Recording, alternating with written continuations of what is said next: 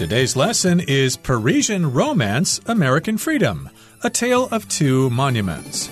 Hi, everybody. I'm Roger. And I'm Helen. And today we're going to talk about two famous iconic monuments that we've all seen pictures of, and maybe some of us have actually been there. We're going to be talking about the Eiffel Tower in Paris and the Statue of Liberty in the United States. Uh, what do these two monuments have in common? Well, they're both iconic, and also Gustav Eiffel worked on both of them. Yes, so these two structures, the Eiffel Tower and the Statue of Liberty, are considered monuments.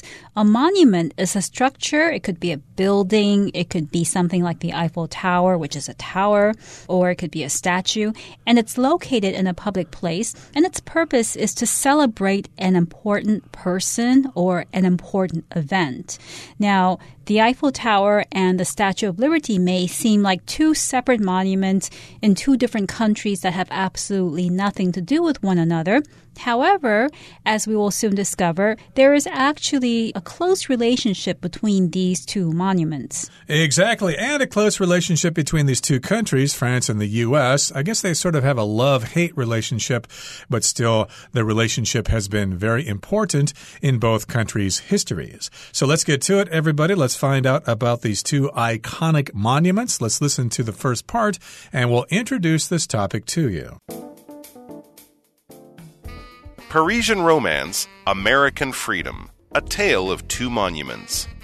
One of the most visited monuments in the world, the Eiffel Tower, is more than an impressive piece of architecture. It is an icon of French culture and history. One of the most visited monuments in the world, the Eiffel Tower, is more than an impressive piece of architecture. It is an icon of French culture and history. So, the first part of the lesson focuses on the Eiffel Tower, which is located in Paris. And even though many people have seen it in pictures or in person, and it's very famous, it's not just an impressive piece of architecture. It's not just impressing because of its size or its age, it's also an icon of French culture and history. So, an icon here means a symbol, something that represents an idea or another thing. So, you could say that in the case of America, Uncle Sam was an icon or is an icon because Uncle Sam, this image of the old man dressed in the colors of the U.S. flag, represents the United States government. Therefore, Uncle Sam is an icon of the United States. Yeah, or the panda bear is an icon of China, or Mount Fuji is an icon of Japan. You get the idea.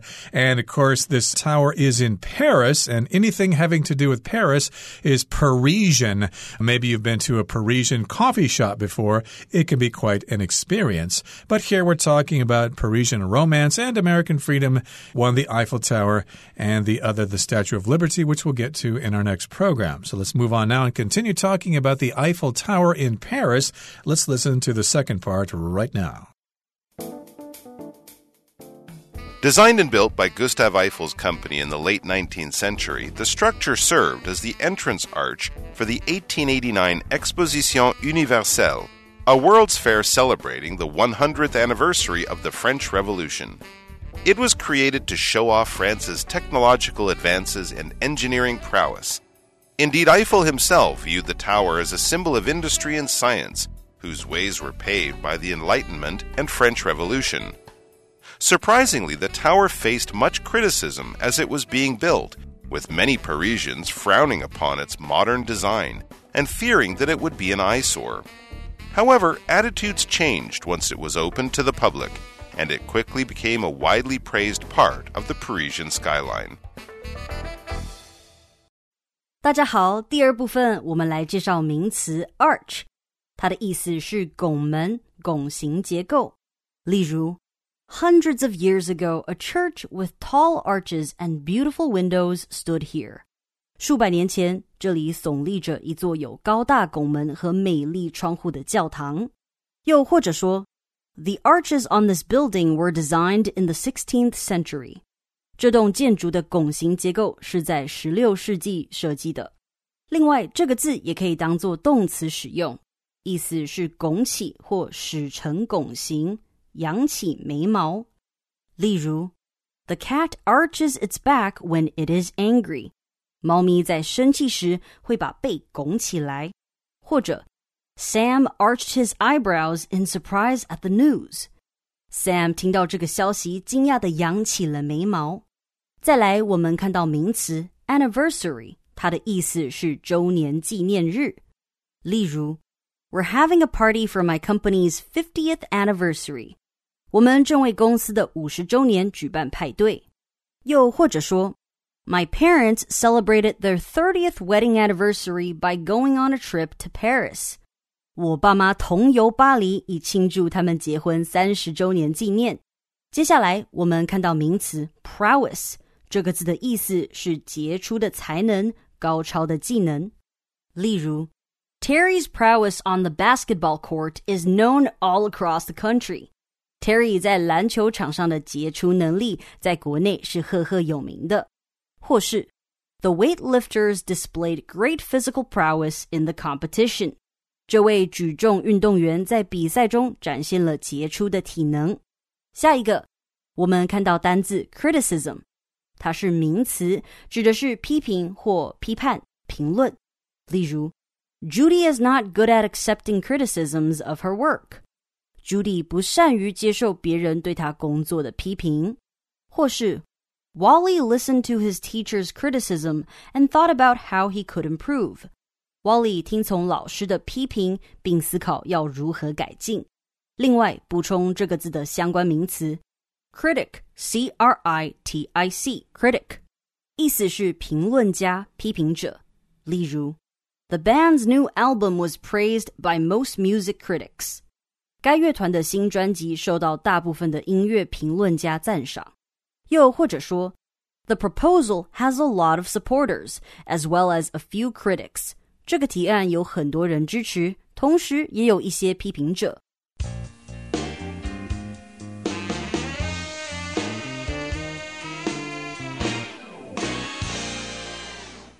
Designed and built by Gustav Eiffel's company in the late 19th century, the structure served as the entrance arch for the 1889 Exposition Universelle, a world's fair celebrating the 100th anniversary of the French Revolution. So this sentence basically describes the history of the Eiffel Tower, who it was built by, and what it was for. So we know that it was built by somebody named Gustav Eiffel, and that's how the Eiffel Tower got its name, and that it was built in the late 19th century. So it was built around the late 1800s. And this structure, the Eiffel Tower, served as the entrance arch for an event that's called the 1889 Exposition Universelle. So an arch here is basically a curved structure that sits on top of or around a door or a window. Exactly. And of course, a famous arch in the United States is the arch in St. Louis, Missouri. And of course, here we're talking about the Eiffel Tower. And yes, indeed, it does have this shape, at least at the bottom. It was the entrance arch for this World Fair that took place in Paris way back in 1889. And of course, it has a French name here, Exposition Universelle. I hope I said that right. And it was a World's Fair celebrating the 100th anniversary of the French Revolution, which took place, of course, in the late 1700s. And that's when they overthrew the monarchy and established a republic. I think you know your history there. And an anniversary, of course, is a recognition of something that happened in the past on that same day on the calendar. The most common anniversary is somebody's wedding anniversary. Like uh, tomorrow is my wife and I's 20th wedding anniversary, for example. Boy, I better get her a present or she's going to be really angry.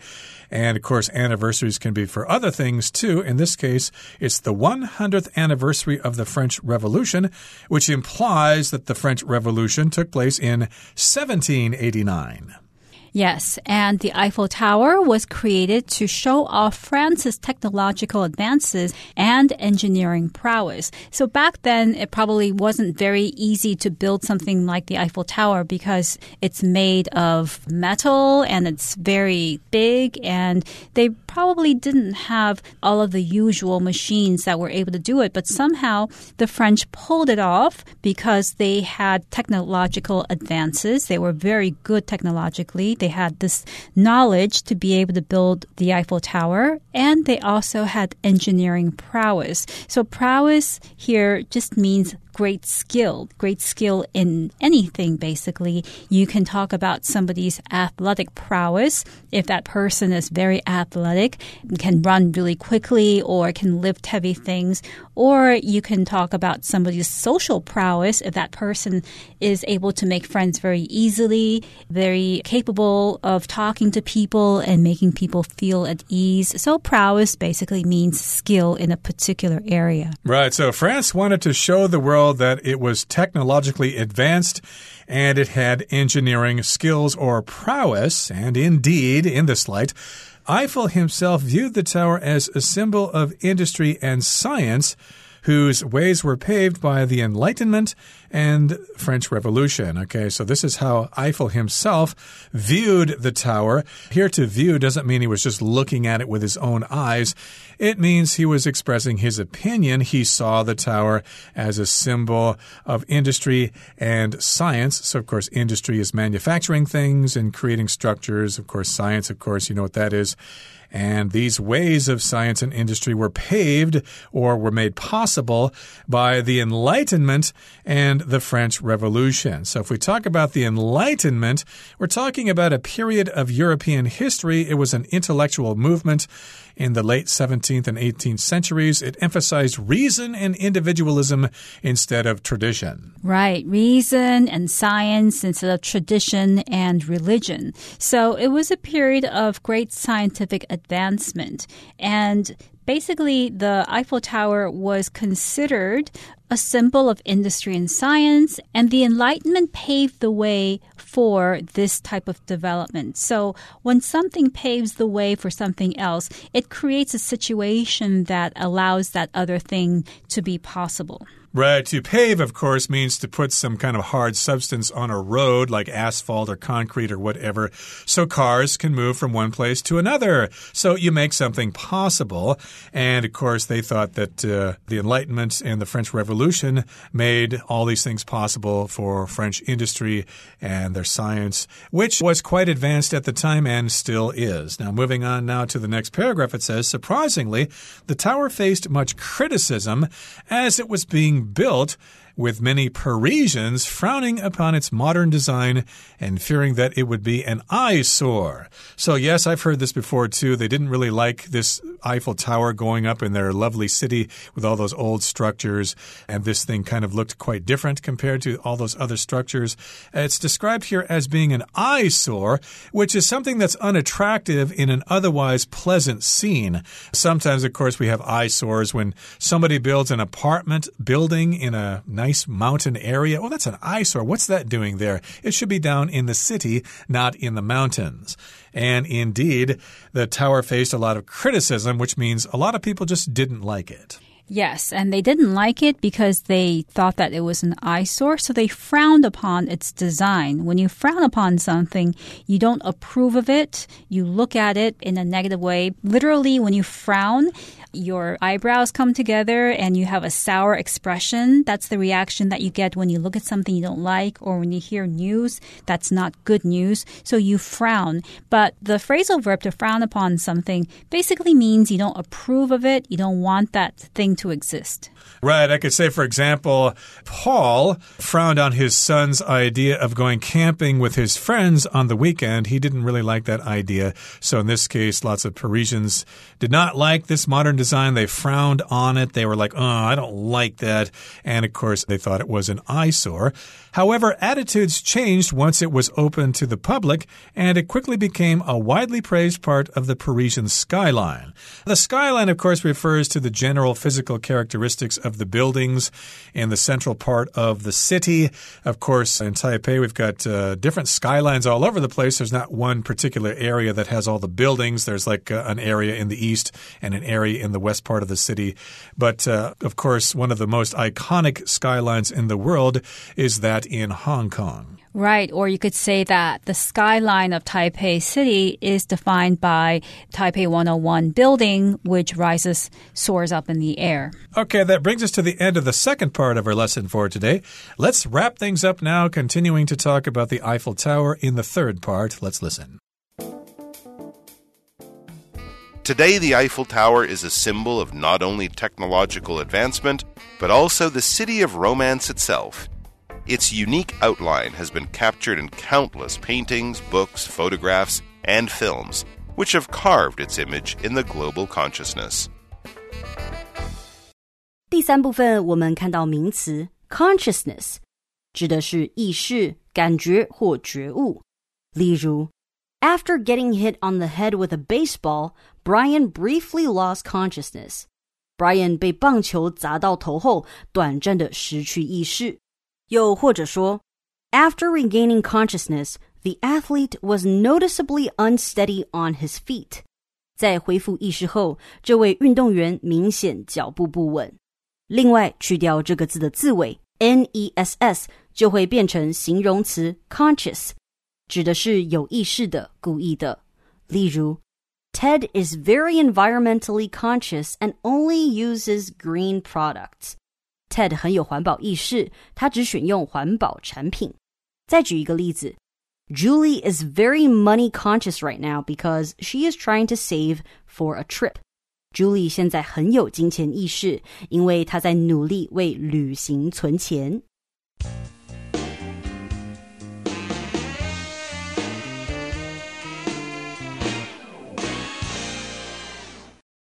Today, the Eiffel Tower is a symbol of not only technological advancement, but also the city of romance itself.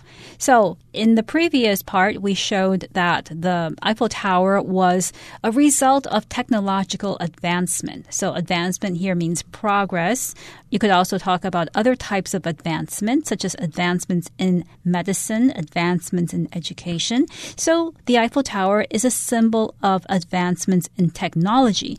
But not only because the tower is also a symbol of the city of romance itself. In other words, a symbol of Paris. So, its unique outline has been captured in countless paintings, books, photographs, and films, which have carved its image in the global consciousness. So, the Eiffel Tower has become a symbol of Paris because it's visible in so many contexts. Whenever there's a picture or a photograph of Paris, you see the shape of the Eiffel Tower in the background or perhaps in the foreground.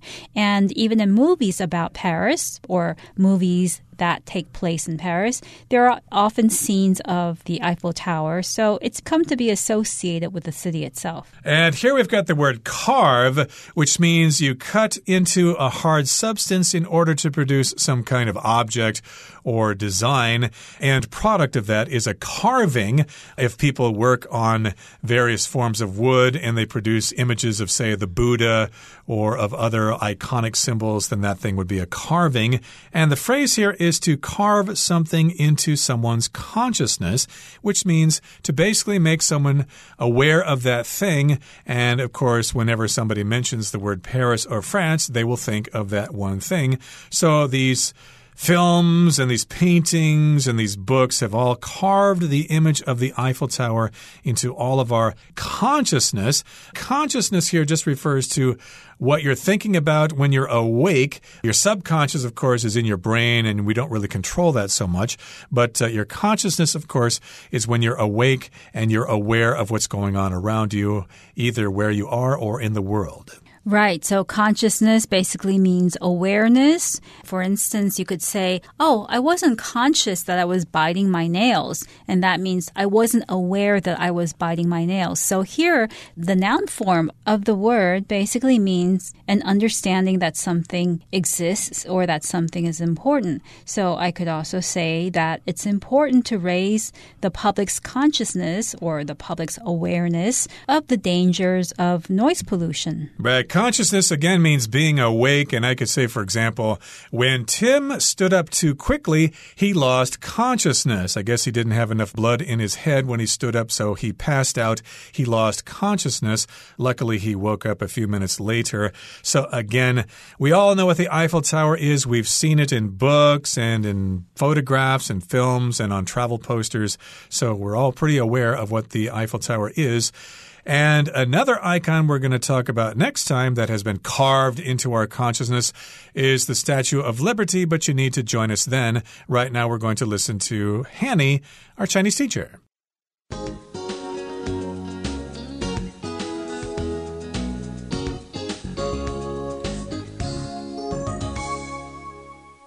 各位同学，大家好，我是 Hanny。我们来看今天的文法重点。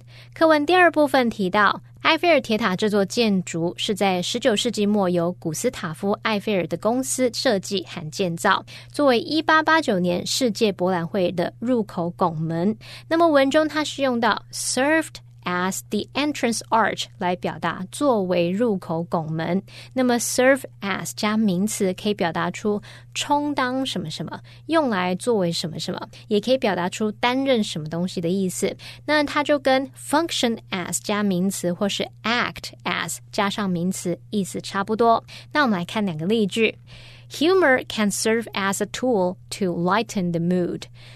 幽默可以作为一种缓和气氛的工具，或是 She has served as the organization's advisor for many years。她担任那个组织的顾问已经很多年了。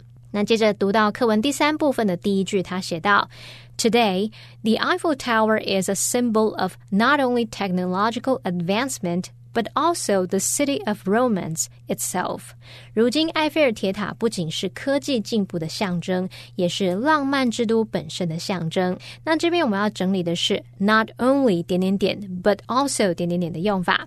Not only but also 是可以表达不止什么什么还怎么样，不仅怎么样，而且怎么样。那它是配对连接词，必须用来连接两个词性相同的字词。像 She did it not only for herself。 but also for her children。她做那件事不只是为了自己，也是为了孩子。好，现在如果我们是要连接两个主词，这时候动词要配合最靠近它的主词哦。举例来说，Not only the dining table, but also the chairs need to be replaced，不只是餐桌，还有椅子都需要换掉。那动词 need 是配合最靠近它的主词 the chairs，所以我们这边是用 need 而不是用单数动词 needs。接着呢，如果我们要把 not only 摆在句首，用来连接两个子句时，注意 not only 后方的子句要倒装哦，也就是我们要把 be 动词或助动词移到主词前方，形成 not only。加 be 动词加主词，或者是 not only 加助动词加主词加动词这样的句型结构。至于 but also 在连接子句的时候啊，but 跟 also 可以择一省略。如果我们要保留 also，特别注意这个 also 是要摆在 be 动词之后或是一般动词之前。所以呢，结构会是 but 主词 also 一般动词，或者是 but。主词 be 动词 also 点点点点点。好，我们造两个例句。Not only is he a talented actor, but he's also a great singer。他不仅是个有天分的演员，也是个很出色的歌手。所以我们看到是用 Not only is he 点点点点点。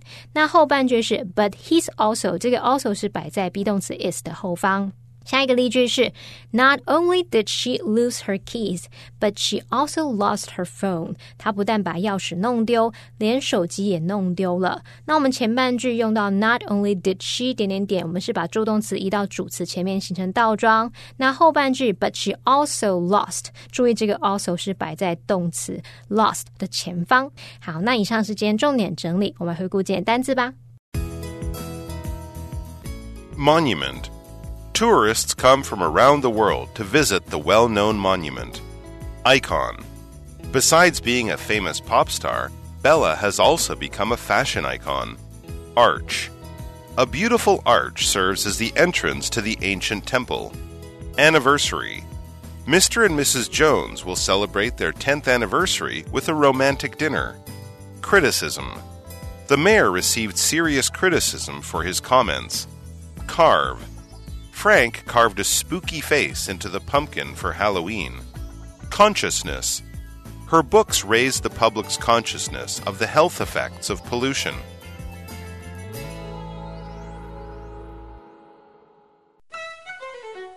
Well, everyone, today's article has come to an end, and I sure hope you enjoy reading along with us.